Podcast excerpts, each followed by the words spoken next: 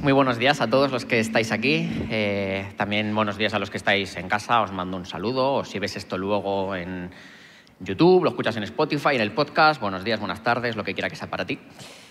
Y hoy vamos a tener la penúltima, que no la última, charla de esta gran, gigantesca, larga e impresionante serie que llevamos meses teniendo acerca de la carta que Pablo les escribió a los romanos. Y vamos a tratar esta semana, sí, que la semana pasada metí la pata y dije que íbamos a hablar de ello, esta semana sí que toca de verdad, Romanos 8, uno de los capítulos por excelencia de la Biblia. Pero antes de meternos en materia, de entrar al turrón 100%, vamos a hacer un pequeño experimento social. ¿Os parece bien? Si sacamos todo lo que tenemos aquí y nos ponemos a prueba. Quiero que levantéis la mano aquellos que creáis que las personas en general, los cristianos, los no cristianos, los budistas, los no quien sea, están más interesados en ser buenas personas en lugar de ser personas de éxito. ¿Se entiende? ¿Cuántos de vosotros creéis que la gente en general está interesada en ser buenas personas? Levantad la mano. El experimento está saliendo bien. Tres habéis levantado la mano. Si estás en casa, en el chat también podéis levantar la mano, también podéis decir, no, yo creo que la gente está más interesada, más interesada en ser personas de éxito, no como creen estos del auditorio de aquí. Podéis comentarlo también, ¿eh? que también da juego. Levantad la mano entonces los que creáis que la gente está más interesada en tener éxito en la vida que en ser personas buenas. Podéis levantar la mano también. Evidentemente, la gran mayoría. Esto me mola a mí, esto me gusta mucho. Sin embargo, la prueba de algodón nos la ofrece una vez más Amazon. Y parece que en esta iglesia nos den comisión cada vez que mencionamos a esta plataforma, ¿verdad? Pero es que es ineludible. Porque si tú vas a la sección de libros de Amazon y buscas libros sobre cómo ser buenas personas, te sale una lista de 800 libros, que no está nada mal. Pero, si vas a Amazon y buscas cuántos libros hay acerca sobre cómo tener éxito, en cualquier área de la vida, sea la que sea, la lista no es de 800, es de 30.000 libros. Lo cual nos demuestra, ya nos está hablando a las claras, de cuáles son los intereses, las intenciones que tiene la gente que está ahí fuera y nosotros, ¿verdad? Porque al fin y al cabo, Amazon pues, se debe al consumidor. Si la gente busca y demanda esto, pondrán más libros sobre esto. La gente anhela, busca, desea tener éxito en la vida por encima de cualquier otra cosa, incluso por encima de ser buenas personas. Y hay unos títulos que creo que merece la pena que repasemos un momento antes de continuar, ¿vale? Fijaos, estos son de los top ventas, por supuesto, ¿vale? ¿Cómo ser más atractivo sin ser guapo, rico ni famoso? ¿Cómo seducir y atraer más a las mujeres que tanto te gustan? Por un tal Emilio Melgar. Este es top 10 de ventas. Este también está guay. Este va muy en la línea de lo que se busca hoy en día, sobre todo para la gente de Brave. ¿Cómo ser un youtuber de éxito y ganar dinero? Esto se vende, pero vamos, los niños ya no quieren ser médicos o astronautas. Los niños quieren ser youtubers. Y el que no, probador de videojuegos. Esto no falla tampoco, ¿eh? Em, y este, este para mí es, este es genial, de verdad, ¿eh? con esto os vais a reír. Al menos yo cuando leí dije, no puede ser, pero es, y además es top 3 de ventas en Amazon, en esta sección. Atención. ¿Cómo llegar a ser el Papa de Roma? No acaba aquí. ¿Qué hacer y a dónde ir una vez has sido escogido? O sea, este libro te dice cómo conseguirlo, cómo ser el Papa de Roma, pero es que una vez lo consigues, ¿qué hacer? Porque claro, una vez uno es el Papa de Roma, pues no sabe muy bien qué hacer, ¿no? Como si esto fuese lo más normal del mundo. La gente consume esto de verdad. E insisto en que creo que esto nos da una panorámica un poquito general de lo que la gente está anhelando, buscando conseguir en su vida, que es tener éxito. No sé si os acordáis, cuando iniciamos esta serie, hacíamos referencia a que los cristianos, la gente que tenemos una relación con Cristo, con Jesús nuestro Señor, decíamos que estamos dentro de una catedral, ¿verdad? ¿Os acordáis de esto? Y que la gente que estaba ahí fuera estaba fuera de la catedral, porque no tenían una relación con Cristo, porque desde dentro de la catedral veíamos las cosas de una manera un poquito más clara, más nítida, que no si estamos fuera. Pues la gente que está fuera de la, de la catedral lo tiene muy claro. Y creo que contrasta con lo que debería ser una de las metas principales de la gente que sí que estamos dentro, que es no tener éxito en la vida, sino ser una buena persona. Porque ser una buena persona en la Biblia se define, se traduce como parecerte más a Cristo. De hecho, cristiano significa seguidor de Cristo. Un cristiano, alguien que profesa seguir a Jesús, a Cristo como su Señor, está diciendo que quiere seguir a Cristo, que quiere parecerse más a Cristo, lo cual le llevará inevitablemente a ser una mejor persona. Un cristiano creo que debería aspirar a hablar, a pensar, a comunicarse, a relacionarse, a tomar decisiones, todo tal y como lo haría Cristo. Esa debería ser una de las metas principales. E incluso creo que podríamos decir que más o menos lo tenemos fácil, entre comillas, ¿verdad? ¿Por qué? Pues porque solamente tenemos que ir a los evangelios, vemos lo que hacía Jesús e imitamos su ejemplo. Es algo relativamente sencillo. ¿Qué hacía Jesús? ¿Trataba así a la gente? Pues yo te voy a tratar así. ¿Hablaba con Dios de esta manera? Yo también quiero hablar con Dios de esta manera. Imitamos su ejemplo. Pero podemos intentar imitar el ejemplo de Jesús a veces con más y a veces con menos éxito. A veces nos saldrá mejor y otras peor. Pero la pregunta es, ¿hay algo más? ¿Hay algo más que me pueda llevar a mí a parecerme más a Cristo, a ser una buena persona, más que leer lo que pone en la Biblia, que imitar su ejemplo? Según la Biblia, hay un ingrediente secreto, hay una poción mágica que nos ayuda a convertirnos en buenas personas o lo que la Biblia llamaría seguidores de Jesús. La Biblia enseña que a diferencia del resto de grandes maestros, filósofos o líderes religiosos de todos los tiempos, Jesús no solo enseña lo que hay que hacer y dice, haz esto. Jesús no solamente dice, imita mi ejemplo, sé imitador de mí y ya está, que por supuesto que también. A diferencia de cualquier otro gran maestro moral de la historia, Jesús hace algo único que nadie más ha hecho a lo largo de la historia. Y es que pone algo de su esencia personal, pone algo suyo dentro de cada persona que profesa querer seguirle. Lo que hace es que pone su espíritu, el Espíritu Santo, dentro de cada uno de nosotros y el espíritu es el que nos ayuda realmente a parecernos más a Jesús. Y como decía, llevamos meses tratando la primera mitad de esta carta que Pablo, el apóstol Pablo, les escribe a los ciudadanos que viven en la ciudad de Roma. Y hoy vamos a tratar un capítulo que da respeto tratar. Cuando en la lista de predicaciones que a veces tenemos en la iglesia y sabes un poquito lo, lo que nos va a tocar por calendario, vi Romanos 8 y vi muy bonales, dije, no veas. Porque da mucho respeto. Porque según un montón de cristianos, según un montón de eruditos, el capítulo 8 de la carta a los romanos es la esencia de la Biblia. Todo es importante, por supuesto, en la Biblia, cada versículo. Pero Romanos 8 en concreto según muchos seguidores de Jesús, contiene aquello que como cristianos deberíamos ser capaces 100% de entender sin ningún pero. Así que vamos a ver un poquito de qué trata esta mañana. Os animo a que me acompañéis leyéndolo. Esto está evidentemente en Romanos 8 y vamos a leer los cuatro primeros versículos, si os parece. ¿De acuerdo? Os doy tiempo a que busquéis en la Biblia, en las apps.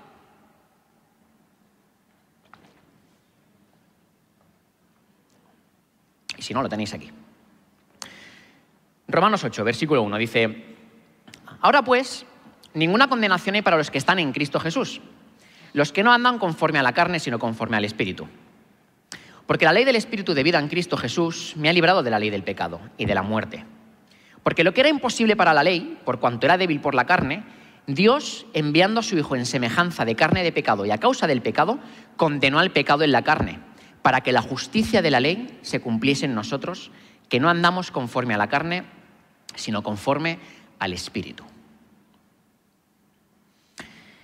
Todo el mundo se pone de acuerdo, todos los eruditos, en que entre el capítulo 7 de la Carta a los Romanos y el capítulo 8 hay una, hay una transición. La semana pasada estuvimos viendo con José Luis que el capítulo 7 nos hablaba de la ley y que la ley era necesaria, entre otras cosas, porque nos hace de espejo, nos ayuda a vernos de manera nítida, limpia y sin mancha. Bueno, con muchas manchas, de hecho. Pero nos ponemos delante de la ley y nos damos cuenta de que somos incapaces de cumplirla 100%. Por eso la ley es necesaria, porque sabemos que el listón lo tenemos allí arriba y que nunca llegaremos. Y es necesario que exista esto. Pero si esto existiese y no existiese, de lo que vamos a tratar esta mañana, el capítulo 8, el Espíritu de Dios, la gracia, todo esto de aquí sería condenación máxima para todos y cada uno de nosotros, porque jamás llegaríamos.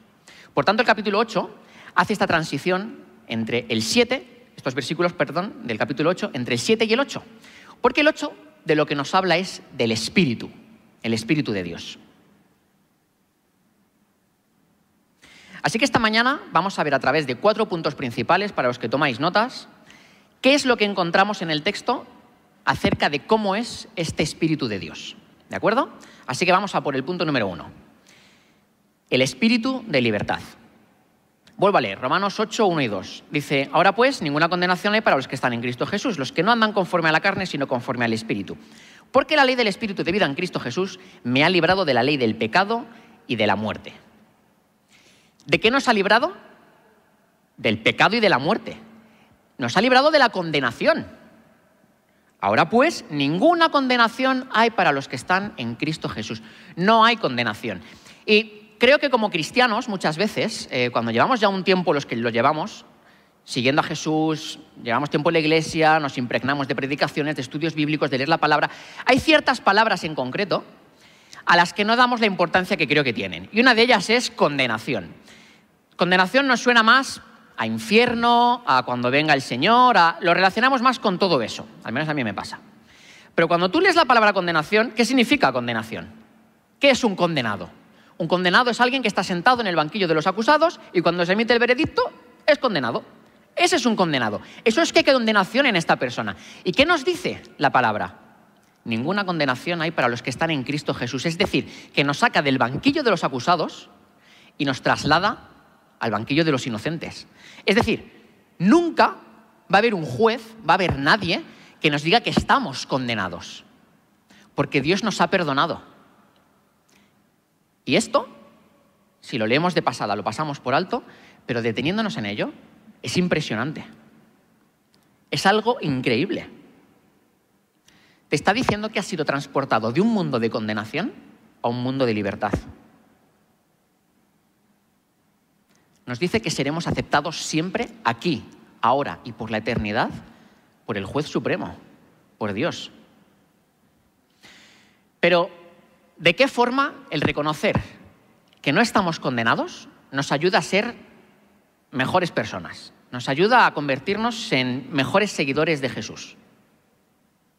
¿Cómo el creer que no estamos condenados por Dios ahora y que nunca lo estaremos? Nos ayuda a convertirnos en esas buenas personas a las que aspiramos ser. La respuesta es aceptando tu aceptación. Aceptando tu aceptación. Y lo repito porque creo que es importante, porque no siempre aceptamos que somos aceptados. Nos cuesta.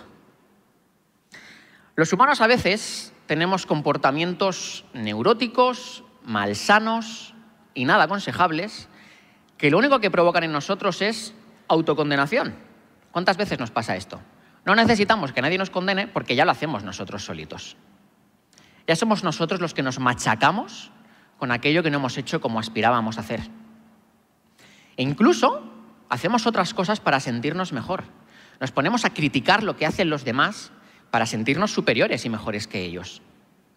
Mentimos, exageramos acerca de nuestros logros para buscar aceptación en los demás.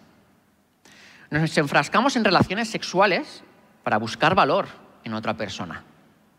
O incluso cedemos en nuestros puntos de vista, en nuestras convicciones, para buscar aceptación porque no aceptamos nuestra aceptación por parte de Dios.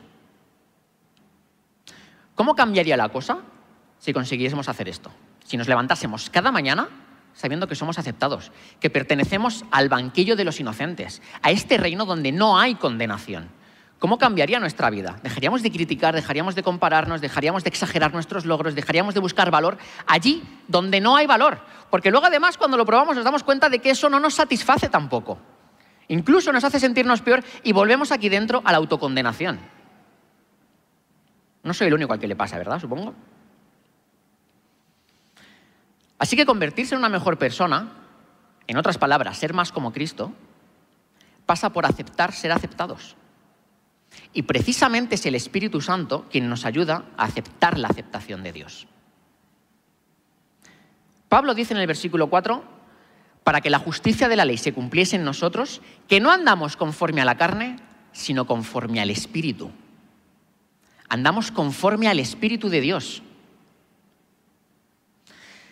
La palabra griega que utiliza la Reina Valera del 60 para vivamos es peripatousin, que significa andar o caminar. Es un camino. Y esto nos lleva al segundo punto. Hemos visto el espíritu de libertad y ahora vemos el espíritu del caminar empoderado. Porque como dice Pablo, es un camino. Caminar es esta palabra peripatousin que Pablo utiliza muchas veces a lo largo de sus cartas. Y lo utiliza para hablar de el desarrollo y la ética de la vida cristiana a lo largo de nuestra vida. El apóstol Pablo en realidad usa el caminar o andar para describir la vida cristiana hasta 17 veces en sus cartas. Porque los cristianos somos personas que vamos progresando poco a poco, ¿verdad? En el camino de Dios, en esto del caminar cristiano. Por ejemplo, Gálatas 5:16, la carta que Pablo les escribe a los cristianos que están en Galacia. Digo pues, andad, andad en el Espíritu y no satisfagáis los deseos de la carne. Hace poquito nosotros tuvimos la oportunidad de estar de vacaciones, eh, Gretel, Sofía y yo. Y nos fuimos a Huesca, a un lugar maravilloso de nuestra tierra, de España. Impresionante. Había cañones, había... Yo decía, pero ¿para qué nos tenemos que ir a, Wisconsin o a donde toque? Si tenemos esto aquí, si es que es impresionante, era precioso. Y Grete se acercó una vez a una de las chicas que te dan información y tal turística y le dijo, mira, tenemos una bebé que llevamos en una mochilita, eh, ¿qué excursión nos aconsejas? Que nos guste, que sea medianamente entretenida, pero que sea fácil de hacer con una bebé en una mochila. Y la chica le dijo, ah, no te preocupes, ¿cuánto tiempo tiene el bebé? Nosotros tiene un añito, tal, pero es muy aventurera. Ah, bueno, si es aventurera no pasa nada. Mira, hay una excursión que va por aquí, son unos 45 minutos. 45 minutos, ella, que va sola y que es una aventurera, supongo. Pero nosotros tres tardamos tres horas en hacer la excursioncita, ¿vale? Y era un camino, era a las 10 de la mañana, salíamos pronto para que no nos cogiera el sol, entre que llegas y otra cosa pronto no llegas, era a las 10 de la mañana, y el sol estaba ahí pegando fuerte. Sofía, la verdad que no es por dar envidia a nadie, ni a las futuras mamás, ni a los que ya tenéis hijos, pero creo que nos ha tocado la niña más fácil y más buena del planeta Tierra. Ella iba cantando ahí en la mochila, tan tranquila, una maravilla. Pero yo estaba hasta las narices, porque el sol te iba pegando, no se acababa nunca, el camino no era ya, no era un camino, era, era, era escalada, de hecho. Y de hecho hay un punto en el que llegamos y hay que escalar, literalmente hay que escalar para llegar a donde queríamos llegar, con unas pinturas rupestres de no sé dónde, que Gretel quería ver y tal, y no sé cuántos. Y dije, mira, Gretel, yo me quedo con la niña y súbete tú ahí arriba a ver las pinturas. Y porque había las pinturas, y porque había un objetivo final. Si no, este paseo se convierte en una tortura, no lo disfrutas. ¿Por qué? Porque sabes a dónde quieres llegar. Hay una meta final. Nosotros sabíamos a dónde queríamos llegar. Hasta que no llegáramos a las dichosas pinturas rupestres, nadie nos iba a detener. El caminar cristiano es igual. Hay veces que el camino se nos hace difícil, se nos hace largo, se nos hace tedioso y que decimos, dichoso caminito, pero vemos una meta al fondo del todo. Sabemos a dónde queremos llegar. Queremos parecernos más a Cristo. Y creo que es muy útil pensar en la vida cristiana como un caminar. Creo que Pablo es muy inteligente, porque caminar nos habla de que hay un destino al que llegar, hay un propósito. Y caminar no es como saltar en pértiga, ahora que estamos de Olimpiadas. Normalmente no va así la cosa. Los cambios que hacemos en la vida no son grandes saltos que de repente se producen y ya está. Normalmente va de un camino lento, a veces aburrido, nada espectacular, pero que te lleva hasta tu destino. Eso es un caminar cristiano. Y es muy interesante porque a veces en la pastoral te encuentras con casos curiosos, podríamos decir. Os voy a decir un par. Se ha dado el caso de que, se ha dado el caso en esta iglesia, por supuesto, ¿eh? no en la vida, de que ha llegado alguien y ha dicho, mira, me siento consumido por las deudas. No sé cómo salir de, toda, de todo este pozo económico en el que me he metido. ¿Podrías orar por mí para que me toque la lotería, por favor? Porque de verdad que si me toca, prometo que diezmaré. De verdad que lo prometo. Pero necesito que me toque la lotería o que me toque esa herencia de ese familiar para poder reponerme de esta deuda. Esto sucede, de verdad que sucede. ¿eh? Pues a esta persona, con mucho cariño y con mucho amor, se le dice que no funcionan así las cosas. Que la Biblia no enseña eso. La Biblia no enseña, pues, ala, te toca la lotería, que si te toca gloria a Dios, pues qué fácil lo has tenido, pero normalmente no es así. Se trata de un caminar. Aquí muchas veces hacemos el dicho de pie derecho, pie izquierdo, pie derecho, pie izquierdo, ¿verdad? ¿Lo habéis escuchado alguna vez esto? Pues a esta persona se le dice, con todo el cariño y con todo el amor del mundo, insisto, pie derecho, deja de usar tu tarjeta de crédito.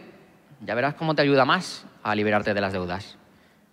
Pie izquierdo, deja de comprar comida a domicilio, de Justit, Globo, etc. Pie derecho, no quieras remodelar tu casa cada año, cada temporada que sucede y quieras tener todos los muebles nuevos y la decoración de aquí y de allá.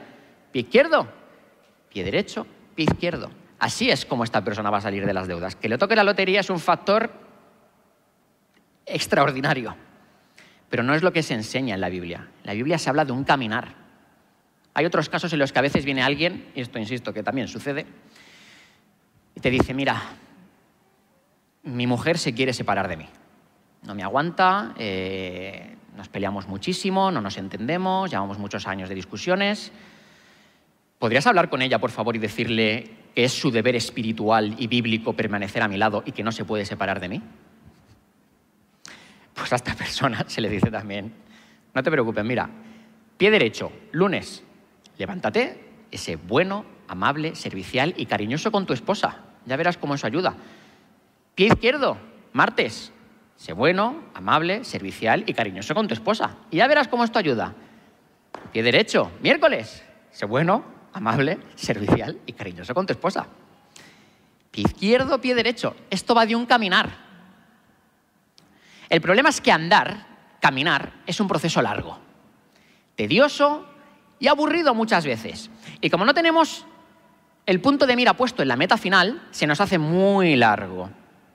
E incluso nos frustramos y decimos, es que nunca voy a conseguir adelgazar, es imposible. Mira que lo intento, ¿eh? mira que yo pongo mi pie derecho y mi pie izquierdo, mi pie derecho y mi pie izquierdo, pero cuando llevo 50 de estas, pues me como el helado, porque no veo cambios en mí. Mi matrimonio no mejora, porque es verdad que yo lo intento el lunes, el martes y el miércoles, pero cuando llegamos dos meses y mi mujer sigue con cara de que no me quiere ver, me aburro, me canso y tiro la toalla. Nos cansamos de los procesos. Se capta la idea, ¿verdad?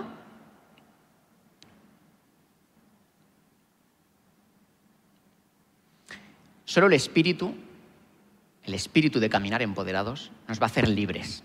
Nos va a ayudar a ver este caminar de manera mucho más sencilla.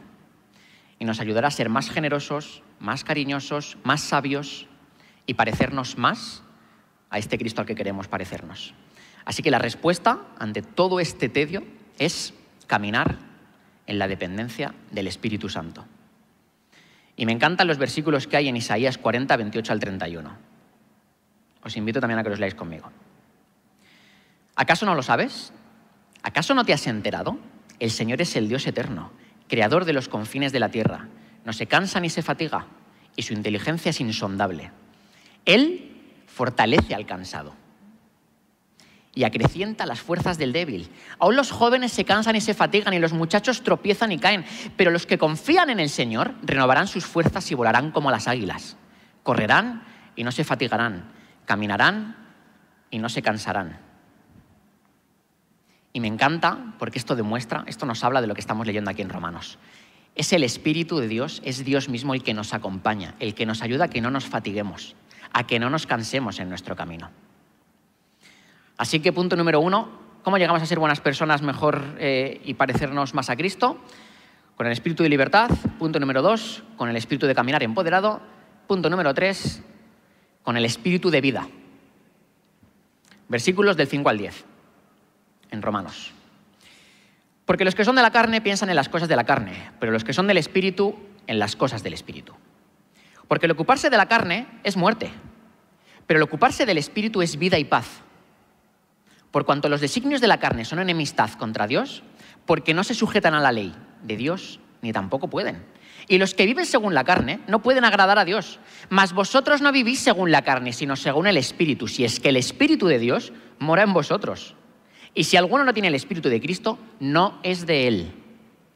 Pero si Cristo está en vosotros, el cuerpo en verdad está muerto a causa del pecado, mas el Espíritu vive a causa de la justicia. Después de leer estos versículos, esto es muy sencillo. Pablo lo deja clarinete. Si no tienes el Espíritu Santo, si tú no tienes el Espíritu de Dios, seas lo que seas, seas lo que profeses ser, lo que no eres es cristiano. Pablo dice que los que no tienen el Espíritu no son de Cristo. Esta es una pregunta que creo que vale la pena hacerse. ¿Tengo el Espíritu de Dios? ¿Tengo este Espíritu que me da testimonio a mí mismo de que soy hijo de Dios? Porque todo cristiano tiene el Espíritu en su vida. Todo cristiano experimenta que Jesús haya puesto parte de sí mismo dentro de él para que nos podamos parecer más a él. Y la vida cristiana no va a esforzarnos en ser buenas personas, en simplemente imitar el ejemplo de Jesús, porque no podremos. Siempre habrá algo que no nos salga bien. El espíritu va, la vida cristiana, perdón, va de vivir o en el espíritu o vivir en la carne, como acabamos de leer. Para Pablo la carne y el espíritu no son partes diferentes de la persona, son entes que conviven. Ni siquiera creo que Pablo hable de dos impulsos o poderes sobrenaturales que están dentro de ti que luchan por el control de tu vida, aunque a veces sintamos que es así. Lo que son carne y espíritu son dos reinos distintos, dos reinos diferentes. Sergio hace unas semanas estuvo predicando aquí y nos recordó que Pablo en realidad habla de dos reinos que están en lucha el uno con el otro, de dos gobiernos. Y cuando Pablo está contrastando carne y espíritu, está hablando de dos poderes que dominan cada uno de estos reinos. Así que convertirse en cristiano significa ser trasladado de este gobierno, de este imperio de maldad, al imperio de Dios, al gobierno de Dios, donde reina la bondad. Así que, ¿cuál es nuestra reacción a esta noción de que Dios nos ha dado el don del Espíritu Santo, trasladándonos de un gobierno bajo el poder del mal a un gobierno completamente nuevo donde reina Dios. ¿Cuál es nuestra reacción? La reacción que creo que deberíamos tener es que ya no tenemos que vivir según el sistema de valores de este mundo. Todo ha cambiado de repente. Somos criaturas nuevas. Y eso implica cambios en tu vida, toma de decisiones. Implica que ya no eres igual que la gente que vive en tu vecindario, en tu pueblo, en tu barrio. Implica incluso que no eres igual que la gente que tienes en tu instituto, que tomas decisiones distintas, que te mueves distinto. Implica que no eres igual que tus compañeros de trabajo. Incluso a veces, y esto nos duele más, evidentemente, no somos igual que la gente que hay en nuestra familia si no conocen a Dios. Hay algo distinto, porque Dios ha depositado su espíritu en nosotros para movernos conforme a Él. Hay algo distinto, no tenemos que transigir con los valores de este mundo y con lo que dice la sociedad y todos los que están fuera de la catedral. Todo esto ha cambiado de repente. Así que, ¿cuál debería ser nuestra reacción al ser introducidos a una forma de vida completamente nueva, viviendo bajo el dominio y el control del Espíritu Santo? La respuesta es enfocando nuestra mente, nuestros pensamientos. Cinco veces, entre los versículos 5 y 7, el apóstol Pablo habla sobre la disposición de la mente, sobre nuestra manera de pensar. Cinco veces. Y aquí lo que está haciendo es que está hablando de cómo pensamos sobre la vida, cómo pensamos acerca del mundo que nos rodea. Y una buena vida, al fin y al cabo también, refleja una buena manera de pensar. Una cosa lleva a la otra. En los versículos 9 y 10, Pablo nos dice que nuestro ser interior ha sido cambiado, transformado por el Espíritu Santo. Y que si eres cristiano, tienes al Espíritu. Y por consiguiente, tienes la capacidad de enfocar tu mente en las cosas del Espíritu. Uno podría pensar, debido a que he sido rehecho como persona, soy una nueva criatura, soy rehecho en todo lo demás. Ya no tengo que tomar estas decisiones, ya no tengo que ir con esta gente, ya no tengo que hablar de esta manera. Soy alguien nuevo, soy criatura nueva. Y puedo actuar y pensar como la nueva creación que soy. Por ello, en vez de enfocar nuestras mentes en lo que activa y potencia nuestra carne, podemos elegir enfocar nuestra mente en Cristo. Gretel y yo, hace bastante tiempo ya, decidimos, dejar de mirar series y películas que lo único que hacían era incomodarnos. No estábamos muy cómodos viendo según qué series y según qué películas. Llegó un punto que nos planteamos, ¿por qué estoy metiendo yo en mi cabeza constantemente estas imágenes sexuales explícitas, este contenido oscuro? Hay un montón de películas y de series oscuras, espirituales, a nosotros nos dejaban intranquilos. ¿Y por qué estoy constantemente fomentando esto y viendo todo esto cuando vivo en el siglo XXI en el que gracias a Dios está creado algo que se llama Netflix, Amazon, HBO y lo que yo quiera. No es como antes, antes si os acordáis, pues si daban Los Serrano por la noche, tú mirabas Los Serrano, porque era lo que había. Te gustara más o te gustara menos, era lo que veías. Ahora puedes escoger. Y dijimos, con esta capacidad de elección tan gigantesca que tenemos, ¿por qué tengo que meter en mi mente según qué contenidos? Que lo único que hacen es incomodarme. Hay un dicho que dice que somos lo que comemos, ¿verdad? Yo creo que más bien somos lo que pensamos. Somos aquello que miramos, somos aquello que hay aquí dentro y de lo cual hablamos. La abundancia del corazón habla la boca. Nos parecemos a lo que miramos. Y creo que como cristianos deberíamos mirar más a Cristo. Deberíamos enfocarnos, enfocar nuestra mente más en las cosas del reino, en las cosas espirituales, que no en las cosas de la carne. Porque cuando haces esto, irremediablemente te vas volviendo más, poco a poco, como Dios, como Jesús, y nos convertimos en mejores personas. Cuarto y último punto, el espíritu de adopción. Y este es genial. Romanos 8, versículos 14 al 17. Dice, porque todos los que son guiados por el Espíritu de Dios, estos son hijos de Dios. Pues no habéis recibido al espíritu de esclavitud para estar otra vez en temor, sino que habéis recibido el espíritu de adopción por el cual clamamos, Abba, Padre. El espíritu mismo da testimonio a nuestro espíritu de que somos hijos de Dios. Y si hijos, también herederos. Herederos de Dios y coherederos con Cristo, si es que padecemos juntamente con Él, para que juntamente con Él seamos glorificados. Somos hijos de Dios, nos ha adoptado, tenemos el espíritu de adopción también dentro nuestro. Y es interesante porque el cristianismo, a diferencia de otras religiones, es el único que enseña que su Dios, que Dios Padre, es Padre. Es un Dios que podemos llamar Padre, que es papá. El hinduismo tiene un montón de dioses, pero ninguno de ellos refleja la paternidad de ninguno de ellos. El Islam tiene más de 99 nombres para referirse a Alá, pero ninguno de ellos es reflejado como padre. Y un teólogo eh, llamado Joachim Jeremías, en el siglo XX, estudió la Biblia, el Antiguo Testamento y todos los textos rabínicos. Y descubrió, evidentemente, que en ningún momento del Antiguo Testamento nadie, ninguna persona judía se refiere a Dios como Padre.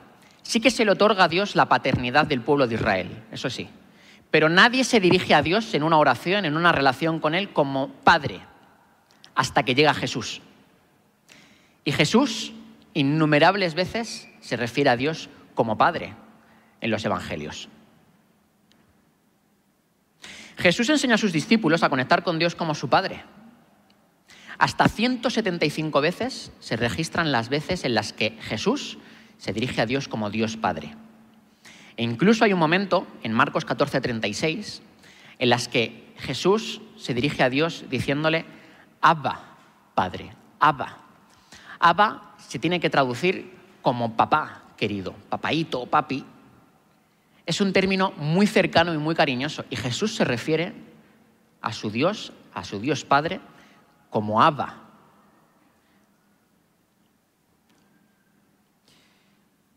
La respuesta, por tanto, para parecernos más a Jesús, es relacionarnos con Dios como un Dios Padre. Y creo que hay veces aquí que tenemos girado, cambiado, tergiversado, modificado, lo que queráis, el concepto de lo que es un padre para nosotros. Quizá por una mala experiencia. Nuestro ejemplo paterno no es el que debería haber sido. Quizá lo hemos visto en otros y no queremos relacionarnos con Dios como Padre. Quizá nuestro Dios es alguien más pues, como un amigo, como un maestro o una figura de autoridad y punto.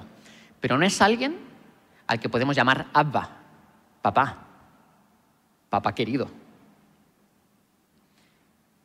Y esto nos perjudica en nuestro caminar con Dios. Porque Jesús enseñó que debemos llamar a nuestro Dios Padre. Debemos invocar a nuestro Dios como Dios Padre. El espíritu que hemos recibido no nos ha hecho esclavos, no vivimos en temor. No tenemos que tener miedo de que cuando nos acerquemos a este Dios Padre, por muy mal ejemplo humano que hayamos tenido nos vaya a rechazar, porque un padre lo que hace con su hijo es que le abre los brazos y le quiere indistintamente de lo que haya hecho. Ahí está la parábola del hijo pródigo. Un padre ama a sus hijos. Y si un padre carnal lo hace, ¿cómo no lo va a hacer un padre celestial? Así que para acabar, quiero que pensemos un momento en todo esto que hemos visto esta mañana.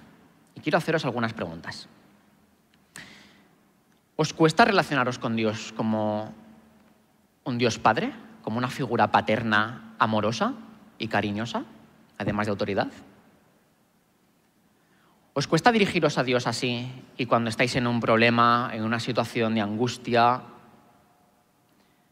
en algo que creéis que va encima de vuestras fuerzas, sois incapaces de poneros de rodillas y decir, papá, estoy aquí. No entiendo lo que me ha pasado, no sé por qué esta persona me ha hecho esto, por qué me ha dicho aquello, pero te necesito, papá. ¿Nos cuesta ver a nuestro Dios como un Dios Padre? Porque creo que hay gente aquí que le cuesta. A mí me sorprendió mucho cuando hace unos años eh, empecé a escuchar gente que cuando oraba decía papá en, sus oraciones. Sí que había escuchado padre, pero al principio me chocó mucho, era como, era raro. Dios para mí no era papá. En todo caso, padre suena hay una distancia todavía, ¿no? Pero Dios es papá. Es como cuando viene mi hija de un año y me dice, papá. Eso es impresionante.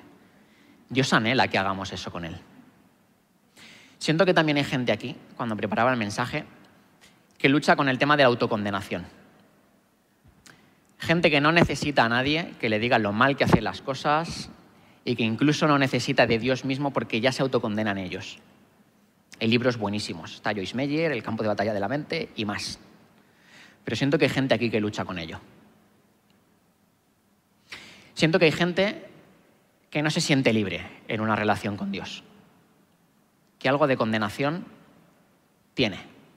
Y que esto luego lo refleja en su relación con los demás. Critica a otros con mucha facilidad, se enfrasca en relaciones que no tocan, buscan valor allí donde creen que van a encontrar condenación pero no somos esclavos del temor. ¿Hay alguien aquí que se sienta así? ¿Con algo de todo lo que yo he dicho esta mañana?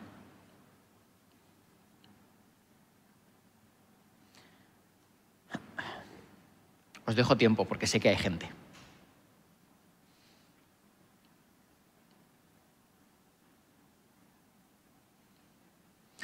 Que hay gente aquí que lucha con estas cosas. ¿Te cuesta relacionarte con Dios como tu Padre? Y no tengas miedo porque no te voy a hacer salir aquí delante ni vamos a hacer un experimento social. Pero sí que voy a pedir que los que están a tu alrededor puedan orar por ti. Porque la iglesia al fin y al cabo es eso. Venimos a la iglesia porque cosas pasan, porque el Espíritu de Dios está aquí. Insisto, ¿Hay alguien aquí que necesite oración en una de estas líneas? De las que hemos comentado.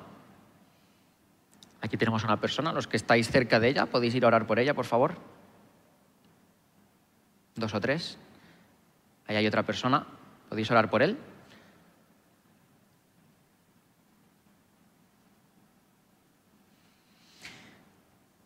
Dios te adoramos.